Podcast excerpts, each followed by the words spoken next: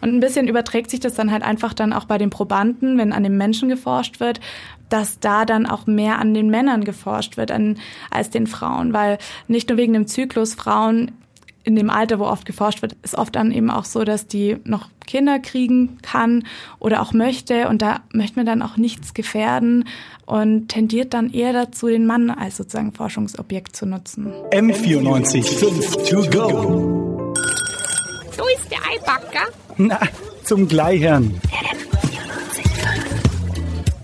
2019 ist ja echt ein Jahr, in dem Sexismus und Gleichberechtigung ziemlich oft diskutiert werden, in den Medien sind und egal wo, überall stehen wir Frauen und wollen unsere Rechte und wollen genauso behandelt werden wie Männer. Das ist eigentlich was Gutes. Es gibt aber auch Bereiche, in denen das vielleicht gar nicht so wünschenswert ist. Und einer davon ist die Medizin. Und darüber sprechen die Amelie Starke und ich, Marie Resch, heute im M945 Podcast To Go. Amelie, was ist denn das Problem in der Medizin? Also es ist so, ich habe mich da mal unterhalten mit einer Gendermedizin-Beauftragten von der Klinik München. Ähm, es ist nämlich so, dass Männer und Frauen äh, in bestimmten Bereichen bei der Behandlung sozusagen von Krankheiten gar nicht gleich behandelt werden sollten, weil Frauen und Männer auf bestimmte Medikamente unterschiedlich reagieren. Und da hat man die letzten Jahre, während eben Ärzte Frauen und Männern Medikamente verschiedenster Art verschrieben haben, gemerkt, dass da irgendwie Unterschiede in der Reaktion äh, sozusagen waren. Ähm, Frauen haben oft stärker irgendwie auf Medikamente reagiert oder eben anders. Und genau, und dann hat man eben sich gefragt, okay, woher kommt das eigentlich und ähm, was können wir da tun? Ähm, da ist leider tatsächlich noch gar nicht so viel, äh, wird da getan. Ähm, ganz viel im Bereich der Herzforschung ähm, ist da schon gerade im Gange. Ähm, die Frau Professor Dr. Seidel meint aber, da sind sie gerade erst so im Ausschwung, da wirklich ein ähm, Bewusstsein dafür zu schaffen, dass da Unterschiede gibt. Okay, du hast es ja gerade schon so ein bisschen angesprochen. Woher kommt das wirklich? Also was sind da jetzt die, die genauen Hintergründe?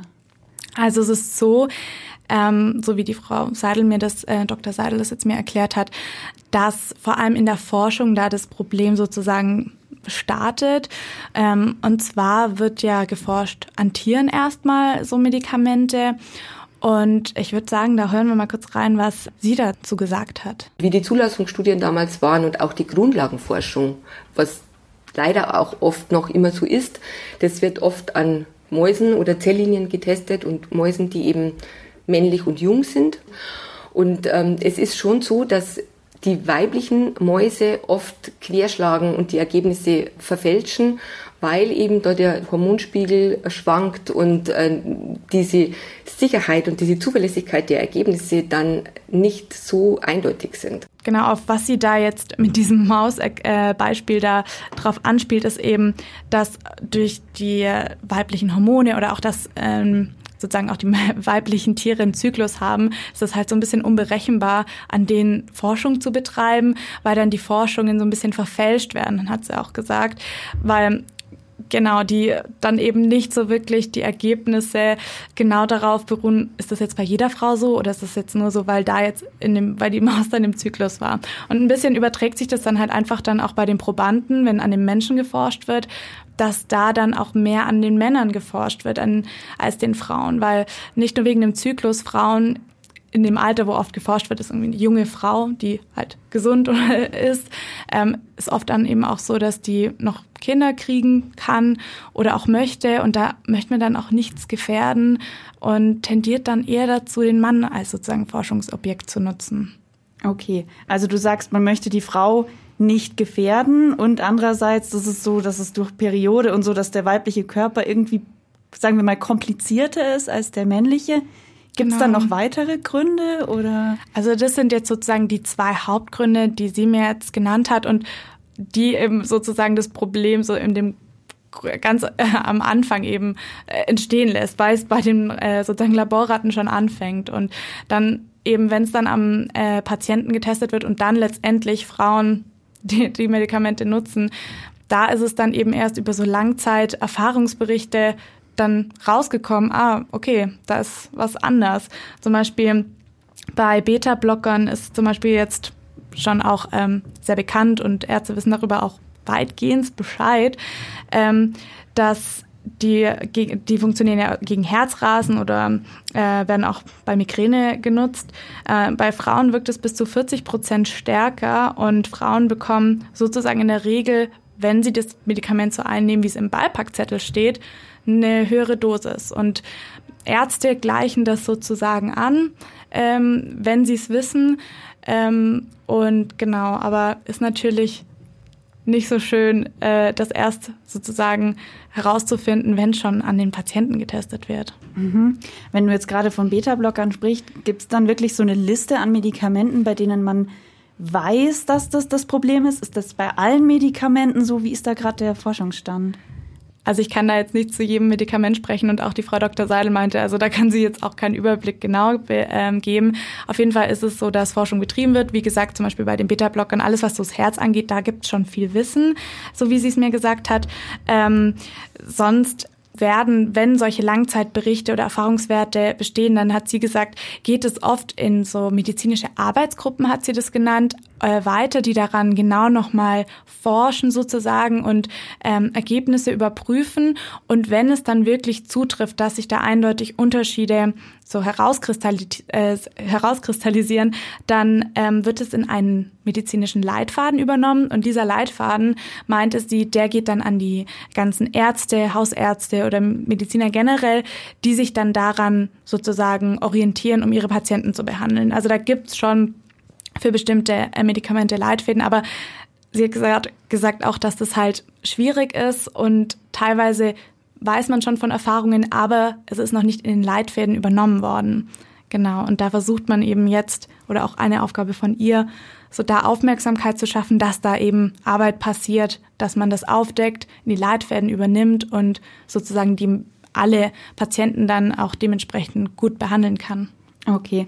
Gibt es da auch, wenn du sagst, ja, da wird gerade so ein bisschen versucht, darauf aufmerksam zu machen, die Ärzte bekommen Listen, aber wird auch wirklich was dagegen gemacht? Also ähm, sind da jetzt mehr Frauen in solchen Studien oder bleibt es so oder gibt es da irgendwas? Also generell gibt es da jetzt sozusagen Empfehlungen, die man ausspricht, dass man ja mehr Frauen in solche Forschungsprojekte damit einbindet. Ähm, letztendlich, diese Forschungsprojekte werden ja auch angemeldet ähm, bei einer medizinischen Kammer oder genau, dass die eben durchgeführt werden können. Ähm, und letztendlich wenn es oft das Problem, wie ich schon gesagt habe, dass ja Frauen das oder diese weibliche Körper das oft verfälscht, dass für bestimmte Studien bestimmte Zeitlimits gesetzt werden, bestimmte Geldlimits und je nachdem eben, wie finanziell das möglich ist oder nicht, kann man dann natürlich mehr oder weniger Frauen mit aufnehmen. Es ist jetzt schon so, dass es auf jeden Fall Forschungen gibt, wo Frauen auch einen bestimmten Prozentteil da sozusagen vertreten sind, natürlich, aber immer noch sehr im Vergleich zu den Männern wenig. Mhm. Also ist das jetzt eigentlich ein ziemliches Problem für Frauen, auch für, sagen wir jetzt mal uns, wenn wir eine Tablette nehmen, kann es sein, dass die bei meinem Freund jetzt zum Beispiel ganz anders wirkt als bei mir. Aber ähm, hat es auch, es muss ja auch irgendwas Positives haben, wenn diese Studien nur oder vermehrt an Männern durchgeführt werden. Ist da auch irgendwie, kann man da auch irgendwie eine positive Essenz sehen? Ja, das kann man schon, weil man muss sich jetzt auch denken, ähm, ich habe ja vorhin schon angesprochen, dass Frauen dann nicht in den Studien aufgenommen werden, weil sie eben nicht nur wegen Zyklus, sondern auch noch schwanger werden können und eben da nicht die Gefahr eingegangen werden will oder sie wollen eben nicht die Gefahr eingehen, dass ähm, die Frauen eben, wenn es zu irgendwelchen ähm, sozusagen Nebenwirkungen kommt, dass auch das ungeborene Kind möglicherweise geschädigt wird. Also das ist halt eine Gefahr, die man unbedingt äh, umgehen möchte und ähm, somit auch irgendwie auch die Frau einfach schützen möchte. Wer weiß, es geht ja nicht nur um darum, dass sie vielleicht schwanger sein könnte, aber sie möchte ja vielleicht noch schwanger werden und bei manchen Medikamenten, die vielleicht etwas stärker sind, natürlich schwierig einzuschätzen, ob das das irgendwie beeinträchtigt. Mhm. Also ist auch einfach der Frauenkörper da, sagen wir mal ganz blöd, schützenswerter in vielerlei Hinsicht. Wie sieht's denn aus der Männerperspektive aus? Also tatsächlich ist es so, dass man, das zwar hauptsächlich jetzt das Problem dabei liegt, dass die Frauen eben in der Forschung nicht vertreten sind und dadurch es dann so ein bisschen eben zu Problemen gibt bei den Medikamenten. Aber auch Männer haben bei Männern wirken, wirken ja sozusagen Medikamente anders. Und bei bestimmten spezifischen Frauenkrankheiten ist es tatsächlich so, dass sie ein bisschen benachteiligt sind. Ähm, zum Beispiel alles, was mit ähm, den Östro, der Regelung der Östrogen äh, zu tun hat. Das ist hauptsächlich Krankheiten, die Frauen betreffen, aber auch Männer, ganz wenige, äh, hat Frau Dr. Seidel gemeint. Aber auch da gibt es Männer, die daran leiden. Ähm, und da weiß man ja auch noch nicht genau, ähm, wie das bei denen wirkt. Da gibt es auch jetzt sozusagen nur Erfahrungswerte, wo man jetzt eben schaut, gibt es da unterschiedliche Wirkungen, brauchen die eine andere Dosierung. Ähm, also sozusagen haben sie schon auch eine Benachteiligung, weil es gibt natürlich spezifische Frauenkrankheiten, wo ähm, hauptsächlich am Fra Frauenkörper sozusagen geforscht worden ist, das natürlich schon auch. Und außerdem ist auch tatsächlich so, dass vor allem bei psychischen Krankheiten ähm, wurde immer sehr an der fraulichen oder weiblichen Psyche äh, geforscht. Ähm, und das ist auch so ein bisschen ein Stereotyp, bei dem eben der Mann jetzt auch benachteiligt ist, weil ähm, Männer natürlich auch an Depressionen leiden. Tatsächlich Männer, mit die Selbstmordrate höher ist äh, als bei Frauen. Und hier meinte auch die ähm, Professor Dr. Seidel, dass es so ist, dass auch die Medikamenten zur Bekämpfung von Depressionen natürlich auch unterschiedlich bei Frauen und Männern wirken und sich zum Beispiel eben unterschiedliche psychische Krankheiten sich auch unterschiedlich bei Frauen und Männern zeigen. Sie meinte irgendwie bei Männern oft äußert sich dann vielleicht mehr in Aggressivität, während es bei Frau irgendwie mehr in Verzweiflung, Weinen oder sowas endet.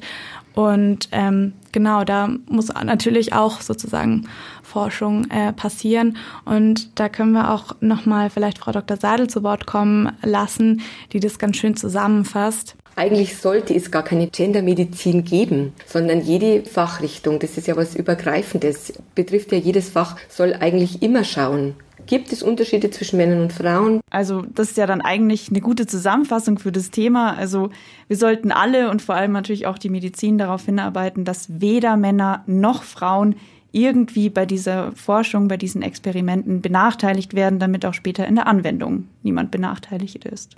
Genau. M94 5 to go.